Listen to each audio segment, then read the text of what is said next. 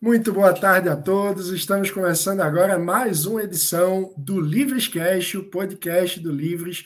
Nós somos o único movimento político brasileiro que defende a liberdade por inteiro. Eu sou Mano Ferreira, diretor de comunicação do movimento. Como sempre, tenho aqui ao meu lado Mônica Rosenberg. Mônica, muito boa tarde. Quem é nossa convidada especial do Livrescast de hoje? Boa tarde, mano. Boa tarde, você que está assistindo o nosso, acompanhando o nosso Livro Esquece de hoje. A convidada de hoje é a Marcela Trópia, vereadora de Belo Horizonte, grande exemplo de mulher na política, minha colega e parceira de Renova BR, do Novo. Marcela, que prazer que você esteja aqui no Livro Esquece com a gente. Muito obrigada pelo convite, pessoal. É sempre um prazer poder falar de liberdade com vocês, nós liberais por inteiro. Sempre me sinto em casa quando estou rodeada de, de roxinhos. Muito obrigada pelo convite. Marcela, que além de líder livres, é, associada da nossa bancada da Liberdade, foi coordenadora do movimento em Minas Gerais, então mais livres raiz é difícil.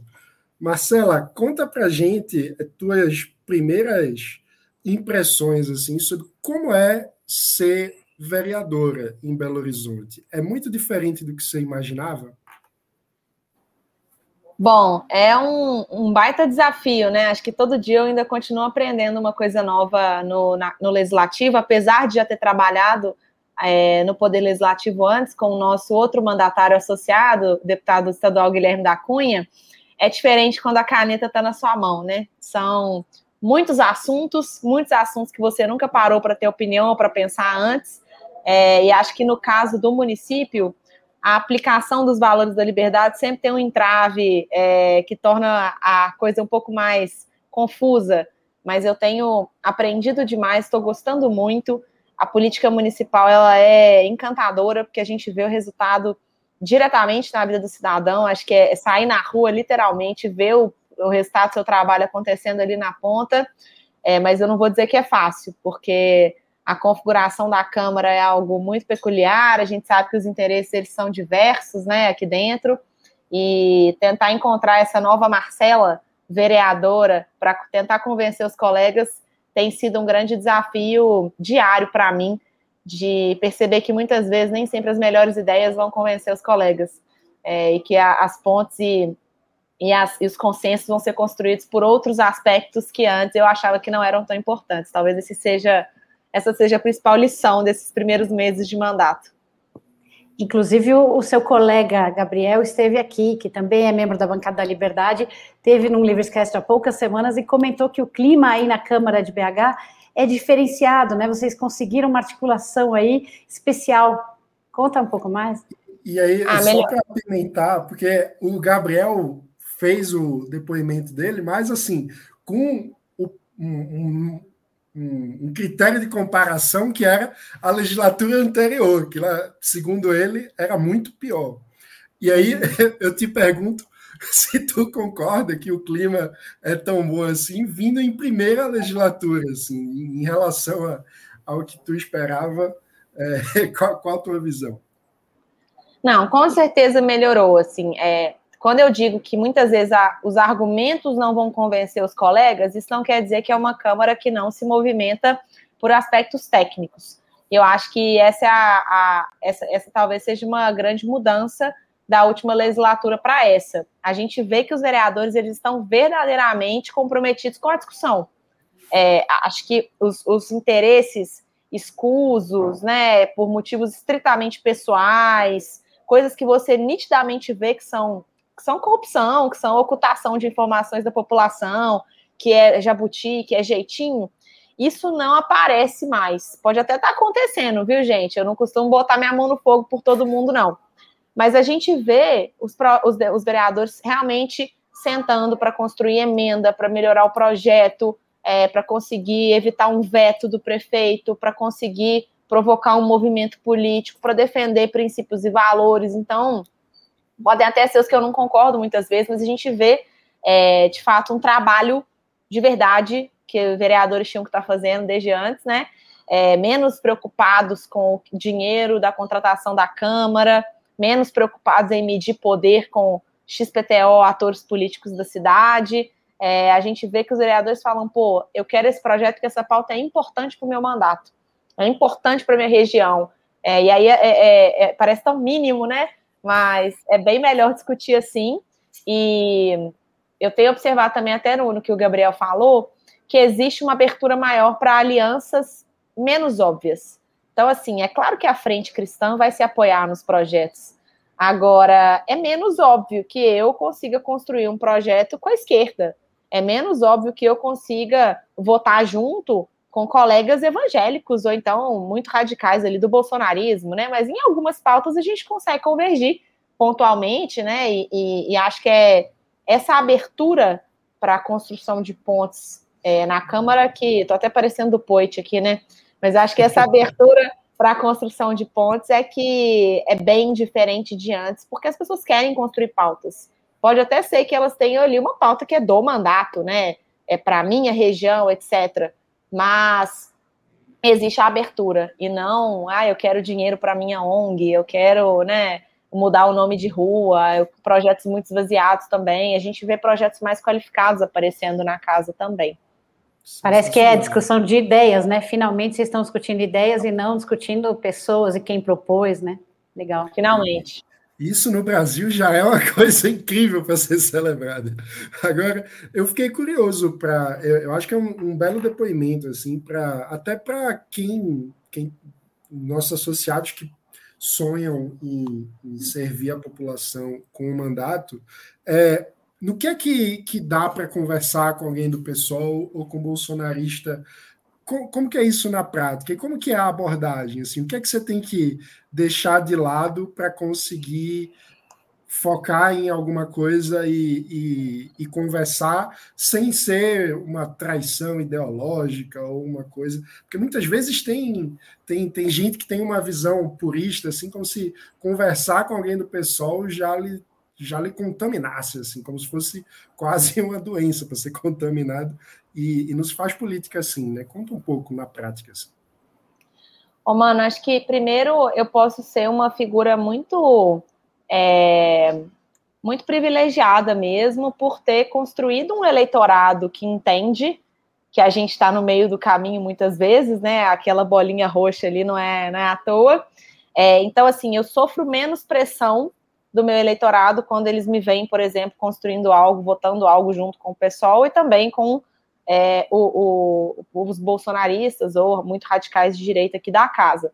Então, acho que assim, a Marcela tem essa abertura para poder trabalhar desse jeito. E aí, para os nossos líderes que vão ser candidatos, construam o eleitorado que vocês querem que te cobre também, que acho que isso é fundamental, né? Não adianta querer ganhar com o voto de bolsonarista e achar que vai passar batido uma votação junto com a turma do PT ou do PSOL, porque não vai. E aí, na hora de conversar, é, eu tenho aprendido aqui na casa que é muito importante relacionamento. Aquele relacionamento nu e cru mesmo, de se interessar, de, de você se tornar interessante porque você é interessado, né, pelo projeto do outro, é, de às vezes perceber uma pauta que é muito pouco importante para você e dar para o seu outro colega trabalhar, abrir mão um pouco do protagonismo e ajudar ele no, no bastidor, ou alavancar uma pauta de alguém que você está vendo que está com alguma dificuldade, dar uma ideia bacana. Então, eu acho que essa estar um pouco mais, um pouco despido desse é, ego, às vezes, de ai meu Deus, eu perder protagonismo, não sei o que, a pauta é minha, é importante para ter essa abertura do outro lado, porque ninguém quer se sentir manipulado, né? E usado como uma pessoa que só quer o meu voto, então eu vou cobrar o voto dele no próximo projeto. É menos sobre isso, isso é mais o resultado da relação que, que eu tenho tentado construir aqui com os colegas. E aí, para poder conversar com a turma do pessoal, então a turma do, do lado de lá da direita, ali, do bolsonarismo, né? É, eu tento tirar os rótulos, sabe? Então, eu sei que se eu chegar com um projeto que tem a pauta LGBT, é, IA, enfim, para a turma da direita, eles vão ter resistência e eles não vão nem poder votar um negócio desse, porque eles vão sofrer pressão na base. Mas um projeto de transparência, Dá para conversar com os dois, né? Fala, pô, gente, sério mesmo, vocês estão vendo que o prefeito está fazendo? Absurdo, população, não sei o que. Aí pode ser um, um clique, né? E, e, e, eu também já articulei projetos que eu achava importantes, até que a gente teve uma votação recente da LDO, é, a Frente Cristã articulou o agrupamento de projetos relacionados à pauta LGBT e, e que tinham um pano de fundo da saúde também. Eu falei, pô, gente, LDO, LDO não garante dinheiro para nada, entendeu? É mais a regulamentação de onde nós vamos pôr dinheiro lá na LOA. Acho que é bobagem a gente criar essa briga agora. Lá na frente, que a discussão é temática, vamos discutir, né? Aqui é muito mais uma discussão técnica mesmo.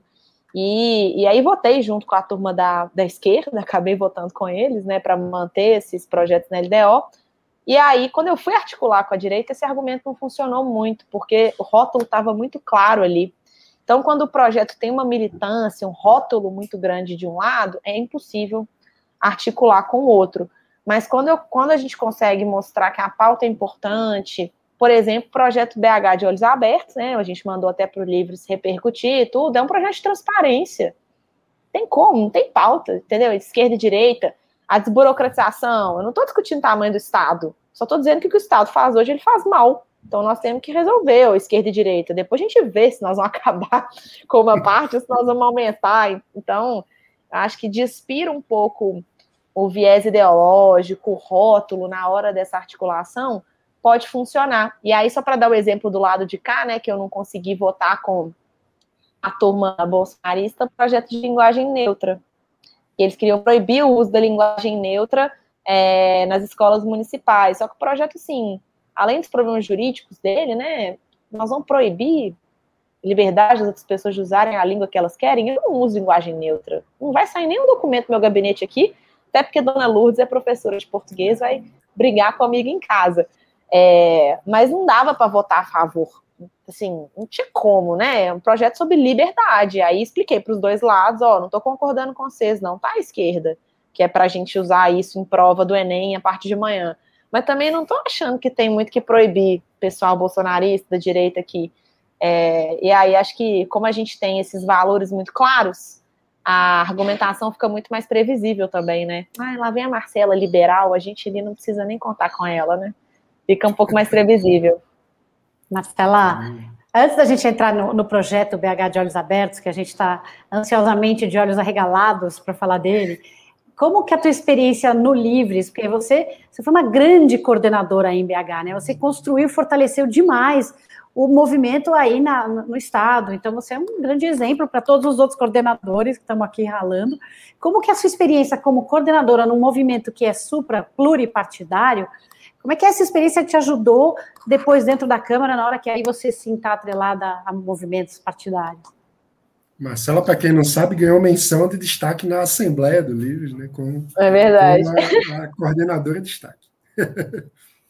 Ô, gente, eu acho que assim, o selo do Livres é um selo que quebra muitas resistências, como eu, como eu disse aqui, né? Ninguém olha para mim como bolsonarista, porque já me viu defendendo pautas né, que muitas da esquerda defende, e ninguém da esquerda também me vê como 100% né, desarrazoada ali, difícil de conversar. Então, acho que a experiência como coordenadora me fez aprender como usar essa marca mesmo do Livres de uma maneira inteligente e a favor dos projetos que eu queria aprovar. É, porque na hora de captar um associado, eu escutei demais. Ai, mas vocês têm as pautas, não sei o quê. E aí eu falo assim, gente, é, assim, nós vamos deixar realmente essa pauta ser dominada pela direita, porque tem várias coisas que a direita faz que eu não concordo. Nós, né, direita radical aqui, bolsonarista. Ah, mas nós vamos deixar a pauta, essa pauta ser dominada pela esquerda, porque eu até concordo com a finalidade, mas eu não concordo com o caminho que a esquerda muitas vezes propõe para resolver os problemas. Então, nós temos que ocupar esse espaço. E acho que esse exercício, né, de marcar posição, me ajuda a conversar com essa turma aqui, só que tendo mandato, né? Porque na prática eu estava ali na ponta lidando com pessoas sem mandato, né? Possíveis associados e, e também tendo que me posicionar. Ah, qual é a posição do Livres frente a um debate nacional super polarizado? A gente costuma ser uma terceira via, né? É, ou então, às vezes, a gente escolhe um dos lados com mil ressalvas, que às vezes é a postura do novo em alguns debates também. Acho que isso me, me forçou até essa postura e a não. Uma dificuldade que eu, que eu tinha antes, né? A não me punir por não ter um lado tão óbvio assim. Então, eu não me conformo muitas vezes com o posicionamento que vem de um lado ou do outro. Assim, a gente sempre vai mais a fundo, né, para tentar entender a argumentação técnica por trás. Acho que a posição de coordenadora me fez aprender também a, a elevar o nível do debate, de certa forma, modéstia bem à parte, né? Acho que a gente eleva o nível do debate aqui para além da polarização óbvia, de novo, como eu falei no início do, do, do programa. Sensacional de ouvir isso. Chega a dar um sentimento assim de as coisas estão acontecendo. É muito bom. Agora, falando em coisas acontecendo, Marcelo, você já citou o projeto BH de Olhos Abertos. Explica para gente o que é esse projeto. Basicamente, foi um projeto que surgiu ao longo aqui do mandato, diante dessa necessidade da gente ter acesso a informações é, atualizadas e mais informações a respeito do combate à pandemia, né? Ano passado, quando a gente começou a ter essa gestão de leitos, boletim diário, índices para controlarem a abertura, fechamento da cidade, as pessoas, elas não são bobas, né, gente? Muitas pessoas começaram a acompanhar esses boletins e não viam muito padrão nas decisões da prefeitura. E aí a gente percebeu que era importante ter mais informações, mas como que a gente achava essas informações?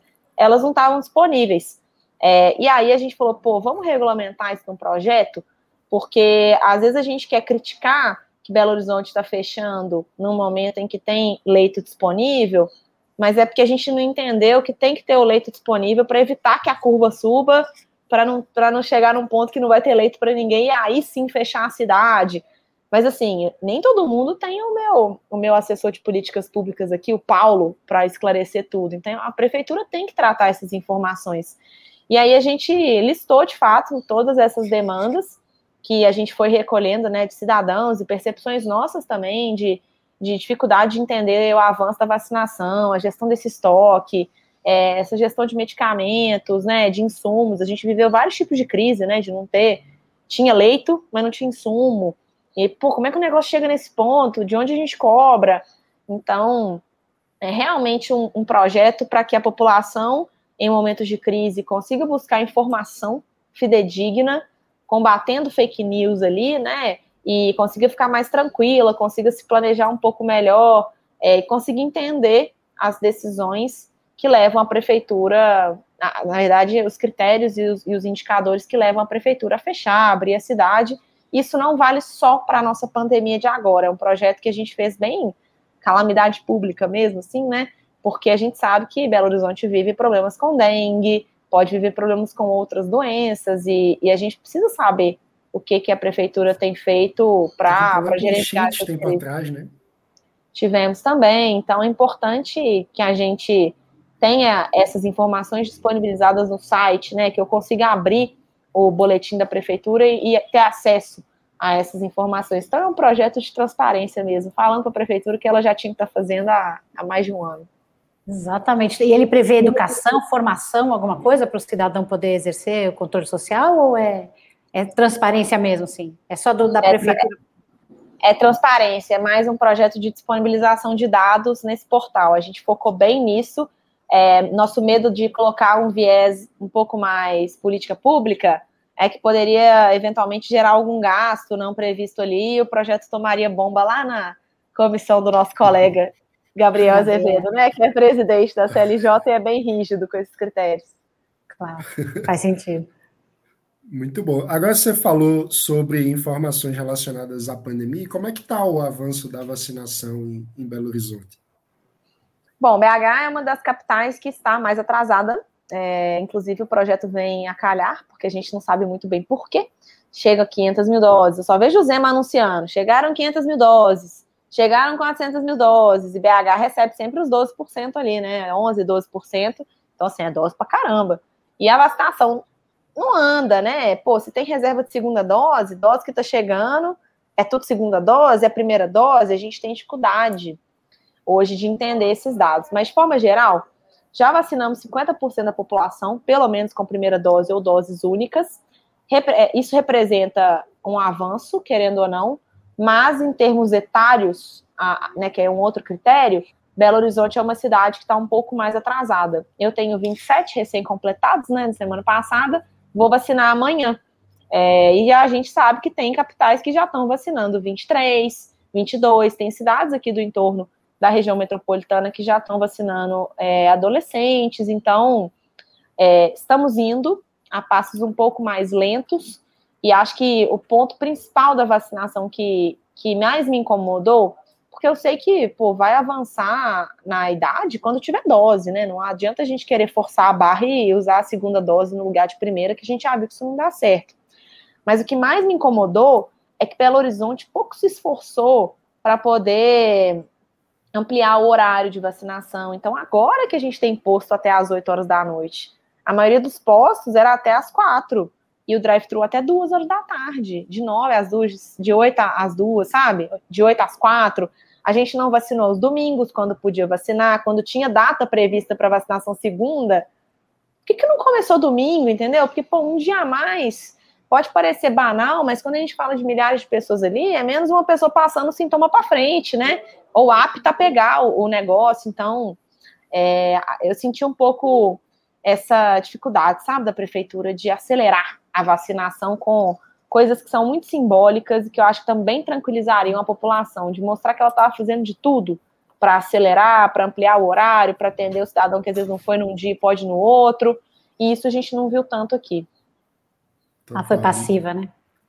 Sim, totalmente. É, é, você falou que aí ainda está atrasado na idade. Eu lembrei que a Cibele Moura, que é a deputada estadual mais jovem eleita no Brasil, que é associada do Livres, lá de Alagoas, tem 23 anos, já se vacinou em Maceió. Então. E está com uma é... campanha linda, né? Ela, por mim e por todos, muito bacana. Exato. É, e a então, gente está é aqui esperando, né? É, e, e, quem está esperando também são os alunos da rede pública, né, Marcela?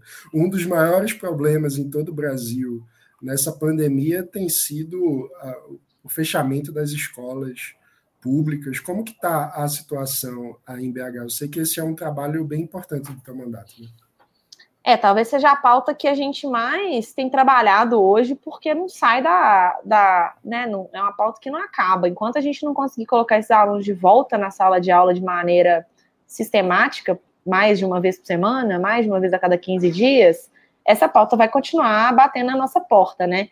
É, então, assim, como presidente da Comissão de Educação, essa foi a primeira pauta que a gente resolveu tratar primeira audiência pública foi sobre o tema da volta às aulas, contou com a participação de 28 vereadores ao longo da audiência, né? Então, foi um movimento que acendeu o debate, porque, mais uma vez, gente, aqui a Prefeitura de Belo Horizonte já fez coletiva para anunciar retorno de bar, retorno de jogo de futebol, é, retorno de evento com 400, 600 pessoas. E não é que, ah, pessoal, não temos condição de voltar às aulas porque tem Opa, Opa. tem X escolas que caiu aí? Tudo certo? Não é porque não tem condição de voltar, porque X escolas estão em obra, porque professor não está vacinado, né? Enfim, desculpa que fosse que a gente viu no debate da volta às aulas acontecendo. O tema não era tratado. E é isso que mais me indigna, porque se a gente for olhar o número de alunos da rede pública de Belo Horizonte, o número de professores, o número de famílias impactadas por esse fechamento prolongado, não dá para ignorar o assunto. Então, é, a gente está nessa pauta, a gente batalhou meses para que as aulas voltassem, e aí agora elas voltaram e a gente viu que foi uma volta às aulas de mentirinha, porque com dois metros de distanciamento dentro das salas de aula e com bolhas extremamente restritas, esses alunos estão indo no máximo na educação infantil duas vezes por semana e no partir do terceiro ciclo ali do ensino fundamental estão indo uma vez por semana. Então, a nossa próxima batalha agora não é mais volta às aulas, porque diz a prefeitura que já voltou. Nossa batalha agora é redução e flexibilização de protocolos, que a cidade não esteve tão aberta e a gente ignora que a gente está mantendo uma bolha ali que, na verdade, na lanchonete da esquina já não existe que no escolar já não existe, que na carona do prédio para ir para aula já não existe. Então, não dá para a prefeitura continuar sendo hipócrita de que é, a escola vai se manter segura por esses motivos, porque isso não é verdade. A escola vai se manter segura com vacinação, com a população em geral mantendo protocolo, distanciamento. Os casos de Covid que eu tenho, eu tenho visitado as escolas da cidade, né? Já fui um bocado de escola. E os casos de Covid que a gente tem foram casos anteriores ao retorno. Não teve caso, um ou outro, que aí, pô, aqui no meu gabinete eu tive caso também, né? Mas assim, um ou outro caso que foi provocado, talvez, pelo contato escolar. Mas nem isso é possível afirmar. Então, que, que terrorismo que é esse com a, as escolas, né, com a, com a segurança das escolas, que a gente tem é, sido conivente enquanto agentes públicos, né? Isso é um grande absurdo. Acho que essa pauta até perco aqui a linha, porque para mim é tão óbvio, e quando a gente tem que repetir o óbvio é, é duro, viu, Mano e, e Mônica? É uma coisa maluca, né? É uma coisa muito louca que você já esteja voltando aos estádios de futebol e que o corporativismo dos, de todos os envolvidos aí, que eu não vou nem começar a listar, mas são muitos, né? Começa pelos professores. Como é que eles mesmos não querem voltar? Eu não consigo nem entender. Chega, eles né? querem, tá, Mônica? Eles querem, porque a greve teve adesão de 30%. Isso é outra coisa que a gente identificou também nas escolas. Diretora, como foi a adesão da greve? Nossa, Marcela, mínima, todo mundo quer voltar. Então, e quem, assim, a greve então, é quem está para outro lado? A greve é do sindicato, a greve é dos professores.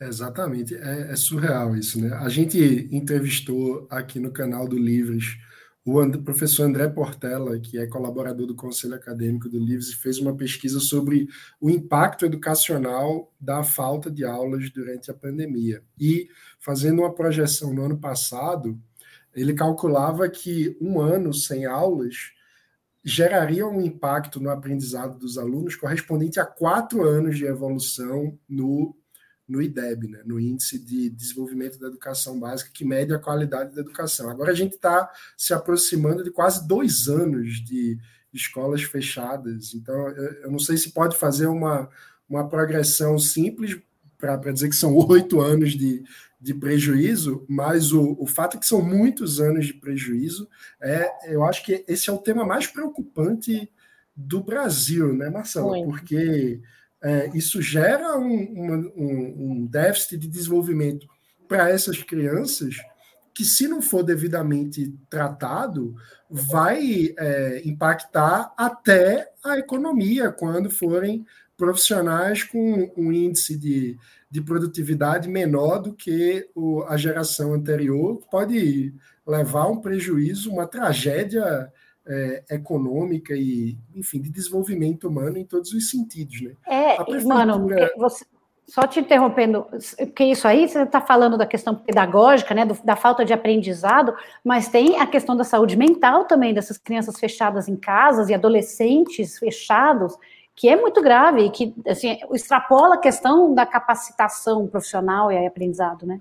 Ah, exato, e a depender da idade, a gente está falando até do desenvolvimento linguístico da, das crianças, está falando de, enfim, de diversas habilidades humanas que são fundamentais para o desenvolvimento humano mesmo, é, para além de até das questões econômicas e que também são é, que também trazem impactos econômicos que são uma coisa é, escandalosa. Então, é, socialização. Aí, Pois é, aí em BH a prefeitura já começa a falar em algum plano de recuperação desse tempo perdido.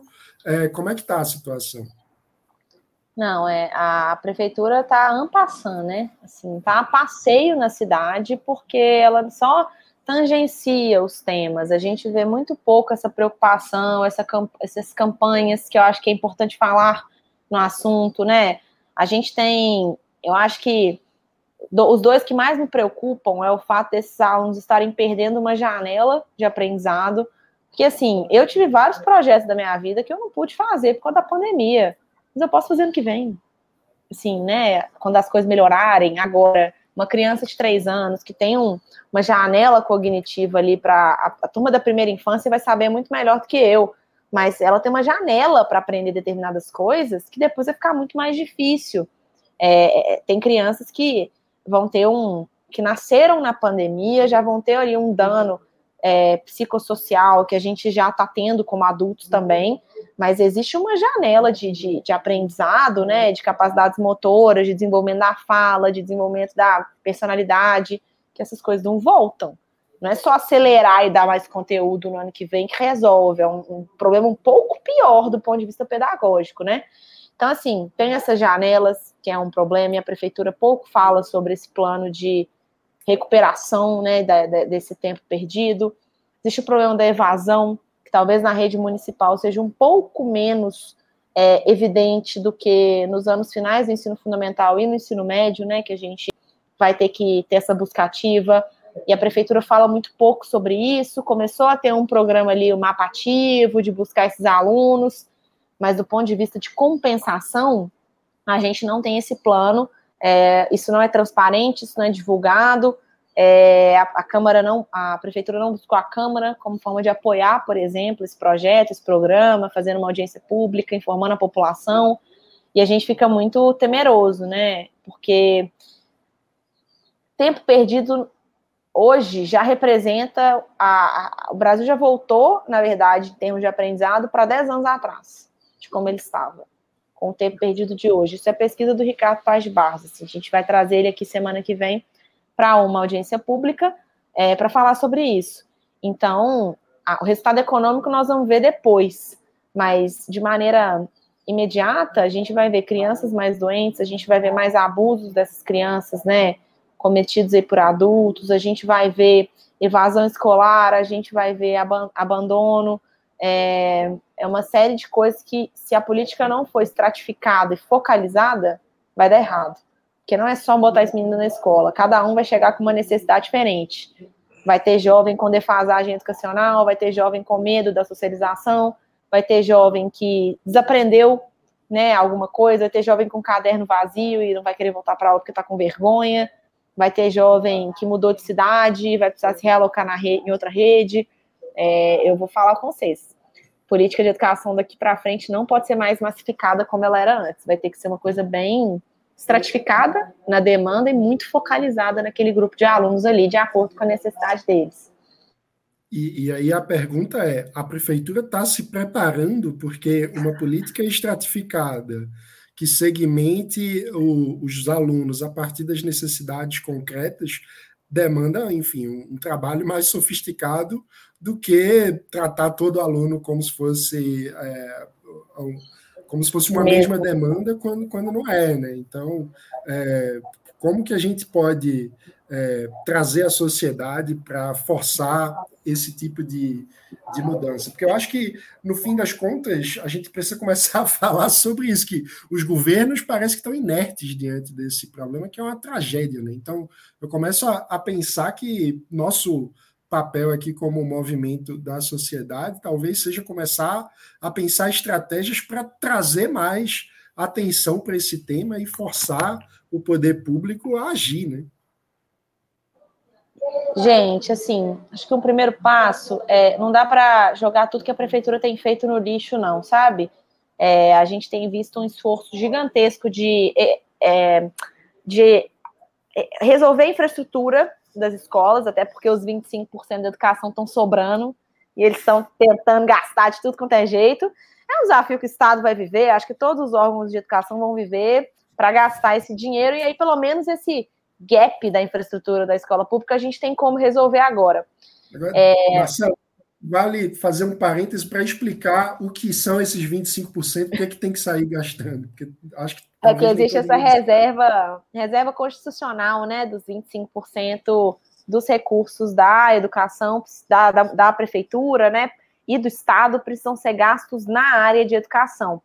É, e aí, o que vem do recurso do Fundeb, o que é caixa escolar, que é merenda, a gente tem algumas, alguns engessamentos, subengessamentos desses 25%, é, que em anos pouco normais, como os que a gente viveu, fica muito difícil de gastar, né? Porque não necessariamente você vai conseguir bater essas metas se as demandas são outras. Por exemplo, esse dinheiro, com as escolas estando fechadas, poderia ter sido usado com gastos em saúde, para dar um reforço ali de leitos, de contratação de profissionais, e a nossa Constituição, infelizmente, ingessa essa utilização, e o nosso Fundeb também ingessa é, essa utilização. Mas retorno. Você quer fazer algum comentário? eu ia dizer que até com estrutura para ensino à distância daria para ter usado, né? É, esse engessamento é uma coisa assim revoltante. O, o Mitrô lutou muito contra isso no debate do Fundeb. O Livres publicou nota técnica a respeito, porque esses engessamentos que às vezes é, saem na imprensa como se fosse, ó, oh, estão destruindo a educação quando a gente fala em flexibilizar algum tipo de destinação de recurso. Mas na ponta, o que a gente vê são situações como essa, né? onde a gente teve uma pandemia, um problema gravíssimo que o sistema educacional precisava se adaptar para dar conta da, do desafio de educar os estudantes, e na prática, tendo recursos, os recursos não puderam ser usados porque estavam engessados numa, numa é, demanda que, na verdade, não condiz para tempos extraordinários. Né? E aí, enfim, essas é. coisas me revoltam muito. E é uma regra que é feita para momentos em que a gente não confia nos gestores e nos políticos. Porque, de fato, você fala assim, nó, melhor garantir aqui esse dinheiro do que dar flexibilidade. Vai que o político do futuro quer gastar tudo em obra e deixa os meninos sem comida dentro de sala de aula. Essa é a razão de ser criado. Mas aí, pô, nós estamos assumindo que a gente vai continuar tendo servidor público pouco qualificado, que nós vamos continuar tendo políticos pouco qualificados, ou a gente tem que, né, é corrigir, fazer um remendo em cima de uma coisa que já está errada, né? A gente devia estar tá corrigindo a porta de entrada aí de quem toma as decisões e não engessando a utilização do orçamento, que aí o bom gestor fica amarrado em políticas pouco eficientes. Mas e, aí eles, pra... e, aí, e aí eles flexibilizam a lei do, da improbidade, porque aí, ai, mas o, o gestor inocente, coitado, está sendo punido. Tá tudo errado, né? Tudo. Tudo eles errado. Tem que punir severamente, dá mais liberdade e pune quem cagar no pau. Desculpe o termo Exato. meu é, é, é, é, remendo, né? Que eu costumo dizer, vai remendando as coisas que estão dando errado ao invés de olhar para o problema de verdade, né? Mas, enfim, é, a prefeitura tem feito esse esforço de reestruturação de infraestrutura mesmo das escolas. Então não dá para a gente negar isso. As escolas que eu estou indo tão lindas, uma ou outra estão em alguma é, adequação de infraestrutura um pouco mais absurda, assim, né? Que você fala, nossa senhora, vai jogar, derrubar é, é, parede aqui, teto, né? Agora, a grande maioria está fazendo um parquinho mais legal, tá equipando a sala com carteiras melhores, está adequando tecnologia para ter aula, né, para ter um retroprojetor em toda a sala. Essas coisas são muito legais, assim, de ver, né, já que tem que gastar mesmo que gaste com o que vai dar resultado. É, assim, é, senão nós vamos entrar num debate aqui de escola estatal que a gente quer até amanhã. Mas, é, do ponto de vista de política pública, eu fico muito preocupada porque a prefeitura deixou as escolas muito soltas. Assim, ah, desenvolvam o ensino remoto que vocês acharem adequado. Então, tem escola que está com o, Google Classroom, tem escola que está com o Google Meet, tem escola que só faz atendimento ali no WhatsApp por ligação.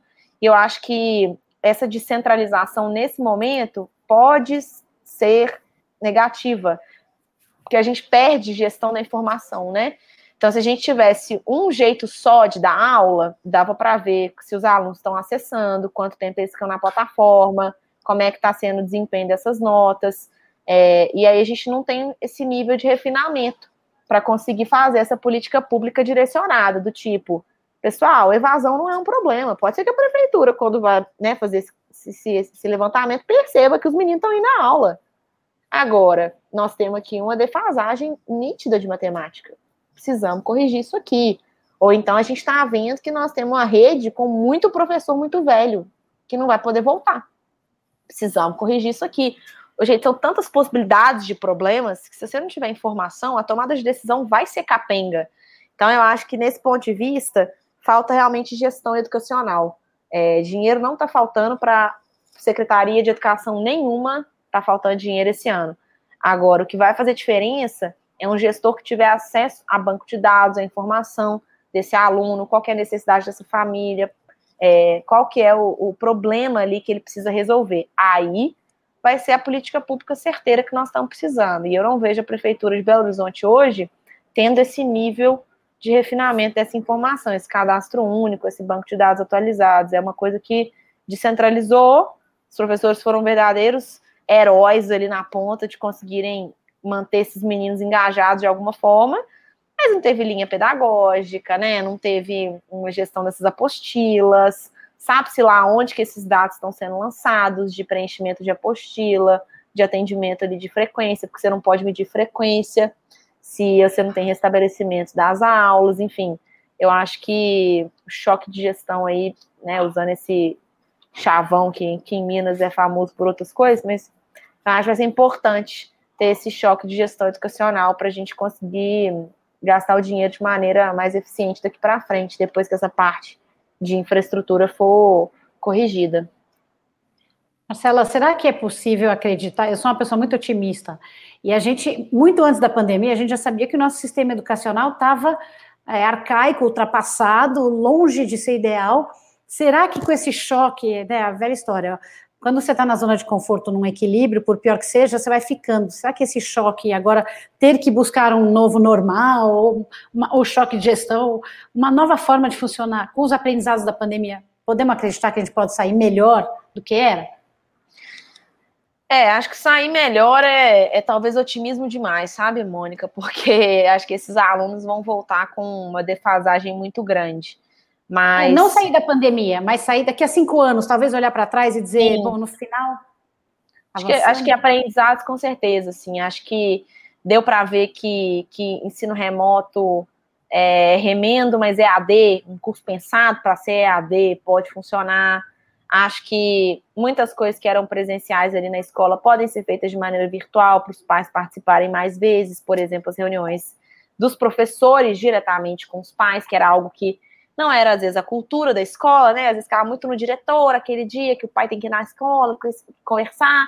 E acho que essa, essa comunidade escolar, ela se uniu um pouco mais, ela está mais presente na vida do aluno.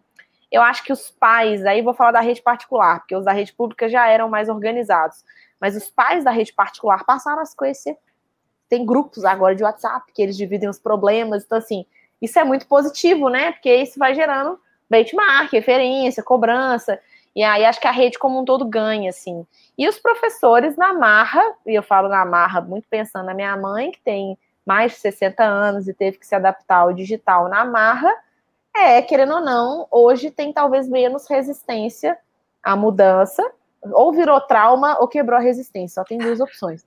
Então, assim, acho que hoje tem um pouco menos de resistência a uma iniciativa que tem um pano de fundo virtual, por exemplo, né? É, e acho também que valorizou muito mais o contato presencial com os alunos e vai voltar para essa sala de aula é, agradecida, talvez, de poder estar em contato com eles.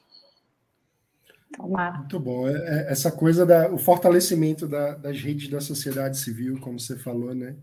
É, é, algo muito importante, né? A sociedade civil, enfim, acaba sendo um, um motor, um fiscalizador do poder público que leva a, a, avanços por todos os lados, né? Agora, eu queria tratar de um, um outro assunto, Marcela, que eu sei que é, você vinha tratando desde antes de assumir como vereadora, no tempo que trabalhava com o Guilherme da Cunha, que é a questão dos transportes. Eu vi que você até escreveu um artigo em conjunto com, com o Guilherme falando sobre as dificuldades de implementação de inovações, de liberdade, de liberalização, de desburocratização no setor de transportes em BH, né? Como é que como é que está essa situação? É, acho que assim, quando a gente olha para o Estado, né, essa pauta ficou muito evidente com a, a cassação ali do decreto do governador, é, que poderia flexibilizar o transporte de passageiros e de fretamento no setor interestadual da coisa, né? E aí, em BH, oh, mano, acho que o Gabriel deve ter falado bastante disso aqui, né? A gente está numa discussão 20 passos atrás, que nós estamos discutindo como, como acabar com corrupção dentro da BH Trans, como quebrar esse modelo é, 100% estatal, monopolizado, regulatório aí de, de, de mobilidade urbana, é, e de fato a pauta está muito capturada por esse tema da CPI da BH Trans e a gente está conseguindo pautar muito pouco a, o debate aqui dos aplicativos, né, e do e do, da flexibilização das formas de transporte na cidade, dessa concorrência. Então, assim, tem sido difícil é, na hora que a gente tem esses momentos de crise, todo mundo quer garantir ali o pirão primeiro, né? O da Cunha adora falar isso. Então, se tem um setor que se movimentou para garantir o seu, na hora que veio a pandemia, foi o setor de, de transportes, assim. Então, prefeitura, não sei muito bem o que você vai fazer, não, mas tem que garantir que eu tenha dinheiro para poder funcionar. Ah, se tem menos passageiro, eu quero tirar ônibus de circulação, eu quero reduzir o horário de trabalho. Então, foi assim, um contrassenso total e a prefeitura super conivente com isso, sabe, gente? Porque, pô, pensa bem, transporte público lotado, aglomeração, e a gente achando que a prefeitura ia falar, não, pô, vamos aumentar o número de ônibus. Ao contrário, ela aceitou a redução do número de ônibus, ela aceitou ali a é, pagar o, eles falam que não foi subsídio, mas a gente sabe que foi, né? Injetar dinheiro no sistema. Então, foi bem decepcionante. E aí, isso motivou, óbvio, a abertura da CPI. Gabriel tá lá batalhando para, é, primeiro, reformular administrativamente a BH Trans, é, e para depois a gente debater essa, essa nova linha de transporte aí, de, de, de, organização do sistema de mobilidade da cidade. Mas tem sido um baita desafio, porque a, a pauta está capturada com gente pegando Covid dentro do ônibus, né? Acho que enquanto a gente não conseguir superar isso, não tem o que fazer é, de aplicativo, né? É o tipo de contraste né, do que a gente acabou de falar sobre educação, que a prefeitura se recusa a voltar às aulas, em tese por conta do contágio, mas ao mesmo tempo está diminuindo ônibus, aumentando a aglomeração. É, é Brasil. É, é porque o objetivo não é reduzir, o objetivo não é reduzir contaminação, né, gente? Claramente não é esse o objetivo. É tudo é, menos inter... São os interesses mais bem organizados que conseguem, é o rent seeking, né? São os, os, os, os interesses bem organizados que conseguem acessar aquela parcela ali da decisão ou do dinheiro, né, público. Então, é, pai não era organizado, então, assim, é muito mais fácil atender a outros interesses que querem manter essas escolas fechadas do que os empresários de ônibus. Sempre foram organizados. Tem o telefone do prefeito, sabe o nome do secretário de obras. Duvido que uma mãe, ou da rede privada ou da rede pública, sabe o nome da secretária de educação. Antes, sabia antes da pandemia? Não sabia. Compensação, os donos das empresas de ônibus devem ter contato direto com o prefeito, com o presidente da Mega Trans, é, para poderem tratar dos seus assuntos, né? E aí fica muito desleal mesmo essa competição. É muito duro, né? É muito triste. É isso. Marcela, eu tenho uma pergunta. A Marina Zones, que é uma líder livres que gosta muito de você, quando a gente estava preparando aqui o Livrescast, ela me pediu para te fazer uma pergunta, que é qual é o projeto mais louco, o projeto de lei mais esquisito, bizarro que você viu desde o começo do seu mandato aí? Ai, gente, assim, eu acho que eu posso trazer em classificações, né? Tem os nomes de rua da vida, é, tem o projeto de sempre de semana de divulgação de alguma coisa, né? Que são projetos realmente muito vazios. Mas deixa eu pensar aqui, o projeto mais maluco que eu, que eu vi, é, ele, ele chegou na comissão de educação, ele não foi para o plenário ainda não, mas que torna Belo Horizonte a capital do grau que é aquele esporte que os motociclistas, motoboys, motoqueiros fazem de ficar empinando a moto. É, esse é o projeto talvez mais bizarro que eu tenha visto. Ainda não chegou no plenário, mas ele já passou na comissão de educação. Então... Eu tenho que confessar minha ignorância, eu não sabia nem que tinha um esporte dessa modalidade. E aí é um vereador aqui que tem essa. Pô, o cara tem um puta apelo popular, né? Conversa pra caramba com essa, com essa galera e aí ele apresentou esse projeto e na tese dele, daqui a umas quatro Olimpíadas, vai ser o novo skate, esse esporte. Realmente, leva o troféu de maluco. Leva, leva. leva. Esse aí foi bem peculiar, porque foge um pouco da data comemorativa, foge ali da semana de não sei o quê, mas quer tornar BH a capital do grau no Brasil. Falando em projetos esdrúxulos, uma, uma bandeira importante do Livros em todo o Brasil é sempre o, os revogaços, né? a diminuição do número de normas, do estoque legislativo, para que a legislação seja mais simples, transparente e acessível para o cidadão. É, como que está essa situação aí em BH? Aqui a gente talvez deu um passo a mais do trabalho que o Matheus Simões, né, ex-vereador do Novo, vinha fazendo com a comissão de revisão do estoque de normas. É, tem vários projetos dele que estão prontos para irem para plenário. Eu tenho, como líder aqui da bancada, tenho recuperado esses projetos, que são ou, ou revogação de várias leis, ou consolidação né, em códigos ali de uma política específica sobre. Outro dia nós tivemos aqui de política funerária da cidade, o Matheus juntou quatro projetos em um só, né? Então a gente teve. Tem umas coisas meio bizarras, assim, mas que ele fez e a gente está dando andamento. E aí, por um outro. Mas o que é, que é uma regulação funerária? Eu não consigo nem conceber. É, política que regula é, cemitério da cidade, né? Como é que, que eles vão funcionar? Tem cemitérios públicos, né? Então a gente tinha várias. É, eu esqueci até o termo aqui do, do, tipo de política que é, falei funerária, mas tem um outro nome. É, que eram quatro ou cinco leis dispersas sobre o mesmo assunto, e o Matheus consolidou em uma só, e para ele não ter revogado, aparentemente era algo importante. Então... Mano, aqui, aqui em São Paulo, se você doar os seus órgãos, o funeral é coberto pela prefeitura. Você não paga o, o enterro.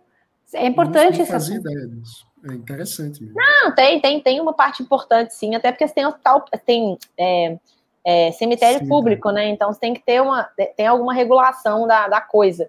É, e aí a gente tem dado andamento, né, em paralelo nesse trabalho do Matheus, ninguém, ninguém é, retomou essa comissão, que a gente entendeu que ela estaria contemplada na, na comissão de desburocratização, que eu sou relatora, né? Fui a autora aqui do requerimento para poder criar a comissão e virei relatora. É, e aí a gente tem tratado essa revisão como algo meio multidisciplinar. Então a gente pegou mais, primeiros temas, as pessoas foram trazendo as demandas, e aí o que tiver que revogar a lei, nós vamos fazer com o maior prazer. Mas foi um olhar um pouco mais da desburocratização, da simplificação e também mais temático, né, do, do caso concreto que pode motivar uma otimização legislativa ou de um, de um processo na prefeitura, né, de um fluxo, é, do que o olhar do Matheus, que era muito jurídico ali, né, de, da coisa da racionalização mesmo, né, de deixa eu ler 16 mil leis e ver o que, que dá para enxugar, sem entrar muito no mérito da coisa ali, isso, isso existe, não existe, vamos acabar, vamos juntar, vamos mais de organização jurídica, e a gente foi pela linha aqui da, da desburocra, que a gente acha que vai ser o efeito rebote, assim, vai ser a racionalização dessas normas. Então, é como o mandato tem trabalhado, muito nessas duas frentes, da educação e da desburocratização também. Muito bom. Nessa linha da desburocratização entra a questão da Lei de Liberdade Econômica Municipal, né? que houve aí em BH um, uma polêmica é, envolvendo o prefeito. Né? É, sempre um desafio, né, falar do nosso prefeito aqui, porque quem veta uma lei de liberdade econômica, né? O nosso prefeito vetou. Então, tentamos derrubar o veto, a gente não teve voto suficiente para isso, né? E aí surgiu aqui um acordo para a construção de um novo texto vindo da Câmara e tal, com uma visão até mais atualizada depois que a lei foi aprovada lá em Brasília, o projeto que a gente tinha aqui foi feito antes, né? Tipo, surgiu a iniciativa lá, a turma apresentou aqui também, então foi feito antes da aprovação da, da Lei de Liberdade Econômica em âmbito federal. É, e aí, assim, eu tô nesse grupo para fazer esse novo, esse novo esse novo projeto, mas a gente vai de novo jogar para desburocratização, porque nós estamos na fase final aqui da desburocratização, de recolher ideias. E aí, o que puder ser consolidado numa declaração dos direitos da liberdade econômica para a gente aprovar de uma vez só, a gente vai consolidar.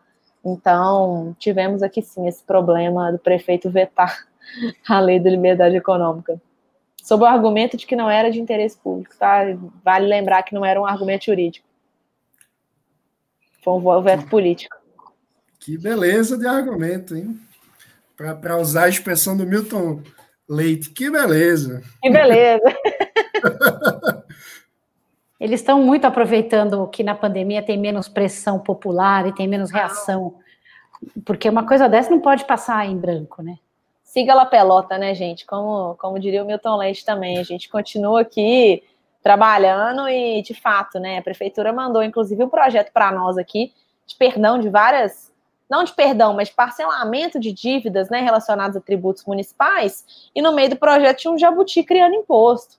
Assim, Pensa se um trem desse ia passar com, com pressão popular, entendeu? Aí é, é, é, realmente cara de pau da prefeitura mesmo e tá nem aí preocupada com a pauta econômica, que é só é receber o dinheiro parcelado e receber. Zero preocupada com a recuperação econômica da cidade, né? Enfim. Enfim. É, é muito triste. É isso aí, Marcela. E quem quiser é, colaborar com o mandato, mandar uma sugestão de lei que está atrapalhando a abertura de, de negócio, é, enfim, como é que como é que faz? Bom, para ficar mais fácil aqui, gente, pode me chamar lá no Instagram, Marcela Trópia, né? Arroba Marcela Trópia. me manda por lá, porque dependendo do que for, a gente encaminha para um determinado canal aqui do gabinete. Então, aguardo vocês para continuarem acompanhando também meu trabalho aqui, tudo que nós, né, que nós estamos nos dedicando e tentando corrigir nessa cidade. É, então, arroba Marcela Tropper. Fico aguardando aqui os nossos ouvintes para a gente continuar esse papo por lá. Eu queria pedir, eu quero pedir, assim, eu adoro que a gente faça uma conversa com mulheres e a gente não toque no assunto de, ai, mulheres, etc., porque senão parece que toda vez que tem mulher a gente vai falar de mulher e quando tem homem a gente vai falar de reforma política. Mas não posso deixar de te pedir para dar uma mensagem para as mulheres que estão assistindo e que querem participar, seja como candidatas ou de qualquer outra forma, começar a se envolver com a política, porque chega que os homens a gente já viu que não vai resolver. é, bom, gente, acho que deu para mostrar aqui pelo mandato que dá para fazer política, inclusive sem ter que ficar militando somente nesse tema, né? Então, se você que é mulher é, e, pô, é super entusiasta aí de uma reforma tributária, é entusiasta de uma pauta de mobilidade, tem tudo a ver com educação, pode vir para a água que está quentinha. E quanto mais mulheres a gente tiver, mais fácil esse lado de cá fica para mim também, né? Então, fica para mim, fica para nós. Acho que o grande desafio da política é a gente ter essa identificação com pessoas que nos representam na ponta, é a gente ter essa liderança pelo exemplo. E eu espero que o meu trabalho consiga inspirar meninas e mulheres a verem a política como uma alternativa de carreira, como uma alternativa de trabalho mesmo, como uma área que elas podem né, ser apaixonadas, podem querer se dedicar, sem necessariamente ter que virem pela pauta de mulheres, que a gente sabe que é uma consciência que às vezes vem depois, né? De, pô, preciso fazer minha parte para essa pauta, né?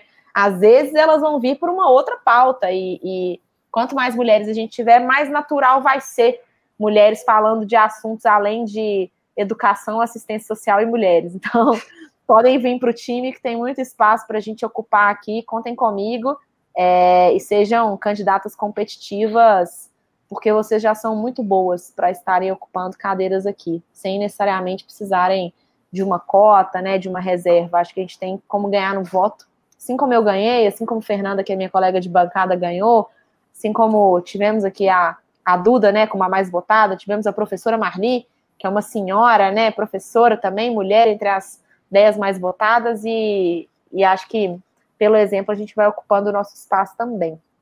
E, e já que tocamos nesse tema, a, a, Câmara de BH é presidida por uma mulher, né? E também, como... tem.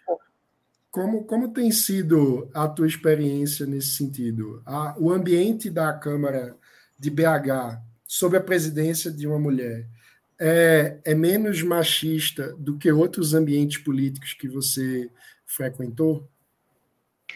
Olha, mano, eu acho que é difícil comparar, porque eu nunca fui parlamentar numa casa presidida por homens, né? Mas comparando aqui, dadas as devidas proporções e, e cenários, é, a Nelly, ao conduzir uma reunião, nunca ouvi uma piadinha machista vinda da mesa. Eu nunca ouvi uma, um, nossa, como tá linda a vereadora hoje, que eu tenho certeza que sairia da boca da, de um homem se ele fosse presidente, sabe?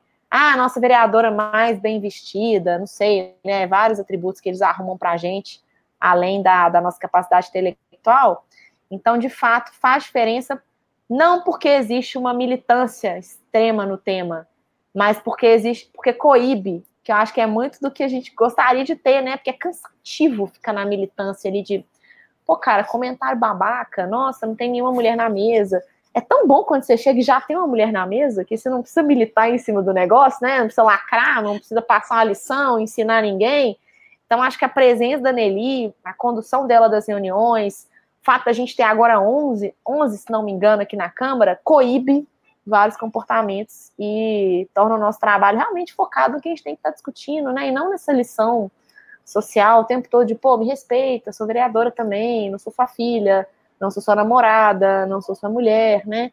Alguns aqui ainda desrespeitam, mas eu ainda não precisei usar o super trunfo de contar para Nelly, não, que eu sei que eles morrem de medo dela. Então, se precisar, eu tenho aonde recorrer, sabe?